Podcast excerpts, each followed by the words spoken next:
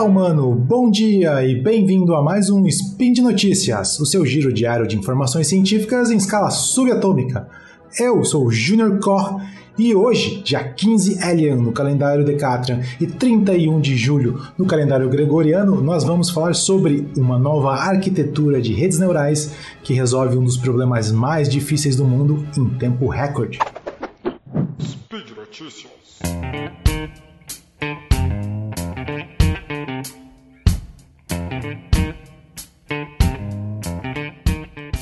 Quando estamos na escola, aprendemos sobre as leis de Newton, estudando física. Com elas, aprendemos a, a modelar e resolver tiver alguns problemas de física. Por exemplo, se temos uma, uma bola caindo sob o efeito da gravidade e sem a resistência do ar, nós conseguimos, usando a, as leis de Newton, montar uma equação é, com a força da gravidade constante, então nós resolvemos o problema. Resolver o problema significa encontrar uma expressão matemática que pode nos informar a posição ou a velocidade da bola em algum instante do tempo de nossa escolha. Agora, para quem faz uma graduação em alguma das ciências exatas, as leis de Newton são estudadas novamente, mas para abordar problemas mais complexos, como, por exemplo, podemos adicionar o efeito do atrito da bola com o ar. Nesse caso, ao modelar o problema, não temos uma equação comum, temos uma equação diferencial ordinária, um novo tipo de equação. Nesse caso, a segunda lei de Newton assume um novo formato, a forma de uma equação diferencial em que nós temos uma aceleração que não é mais constante.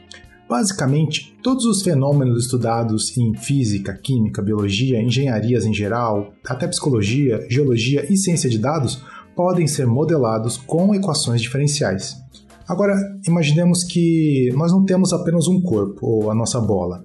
Nós temos diversos corpos, como as partículas que formam gás, ou que formam um líquido, ou então temos uma máquina com diversas partes em que há desgaste é, das peças, ou até uma doença se propagando por uma população, ou então planetas e estrelas se movendo em uma região próxima de um buraco negro.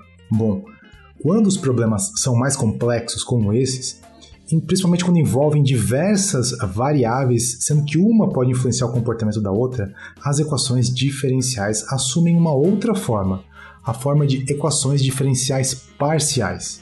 Essas equações são conhecidas por serem muito difíceis de serem resolvidas, e algumas delas nem mesmo têm solução.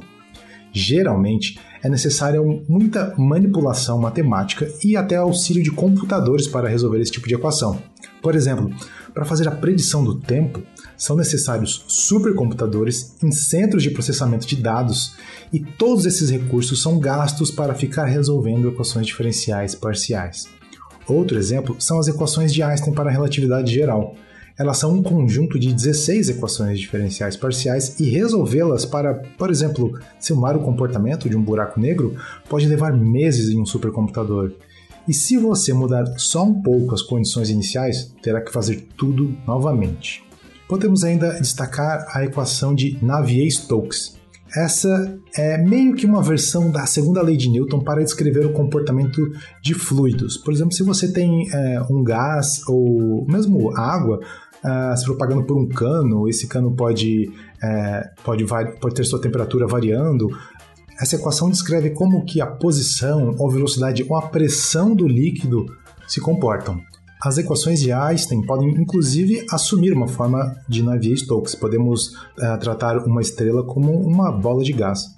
E é tão difícil resolver é, esse tipo de equação que, em sua forma mais geral, nem há prova matemática de que realmente a equação de Navier-Stokes possui uma solução. Bom, para algumas equações diferenciais parciais, Geralmente, se usa uma ferramenta matemática muito útil chamada transformada de Fourier. Basicamente, o que essa ferramenta faz, essa transformada faz, é mudar a perspectiva do problema. Você troca a grandeza do seu interesse, você troca, por exemplo, o tempo pela frequência. Uh, isso de uma maneira muito básica. Uh, essa mudança permite muitas vezes tornar o problema mais fácil de resolver então você resolve até determinado ponto, então você volta para suas grandezas iniciais, você faz a transformada inversa de Fourier e então termina a sua resolução. Agora, sobre redes neurais, elas são usadas já há algum tempo para resolver equações diferenciais, sejam elas ordinárias ou parciais. Mas elas necessitam de uma quantidade imensa de dados para fazer o seu treinamento. Muitas vezes isso torna inviável sua utilização, pois custa caro gerar os dados ou mesmo leva muito tempo para fazer o treinamento. Além disso, pode ser que a rede neural só consiga resolver um problema específico. Uma pequena mudança na geometria do seu problema pode necessitar de uma nova coleta de dados ou de um novo treinamento. Bom, todo esse contexto que dei até agora foi para explicar o que essa nova arquitetura de redes neurais faz. Cientistas da, da Caltech e da Universidade de Purdue, alguns deles até trabalham para a NVIDIA, aquela empresa que faz placas de vídeo para computador eles desenvolveram essa nova arquitetura de rede neural que não usa os métodos computacionais comuns para fazer aproximações. Você pode pensar numa rede neural como basicamente como um programa de computador qualquer. Ele recebe como entrada alguns números e devolve para você um ou alguns números. Nesse trabalho, eles usaram uma técnica já existente chamada Deep O-Net, em que a rede ela recebe funções ao invés de números e ela devolve também funções. Eles adicionaram a essa parte uma outra parte na rede neural que faz transformadas de Fourier na entrada e faz a transformada inversa na saída, ou seja, tem camadas extras nessa rede neural. É, essa nova arquitetura foi chamada de operador neural de Fourier, ou em inglês FNO, são as siglas. Uh, essa nova arquitetura permite que sejam aprendidas não apenas algumas funções, mas uma família inteira de funções. Isso quer dizer que a rede realmente é capaz de resolver problemas diferentes daqueles que ela usou no treinamento.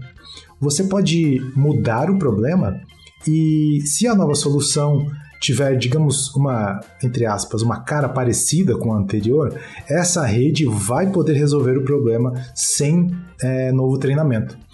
Isso também fez com que o tempo necessário para a solução fosse diminuído drasticamente. Em um experimento envolvendo 30 mil simulações, a FNO levou 2,5 segundos para encontrar as soluções, enquanto a melhor tentativa anterior, a do DeepNet, é, usando redes neurais, né, levou 18 horas.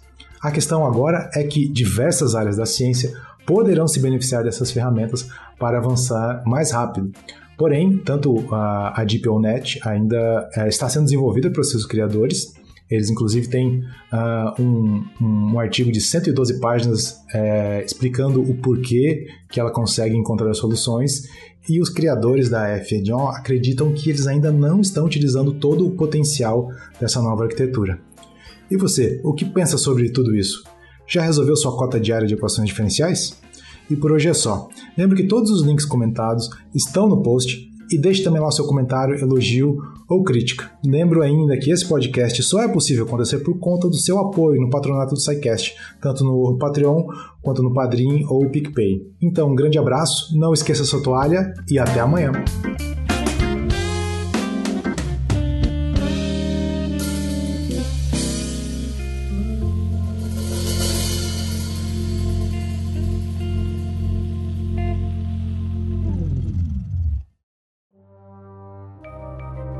Este programa foi produzido por Mentes Deviantes. deviante.com.br.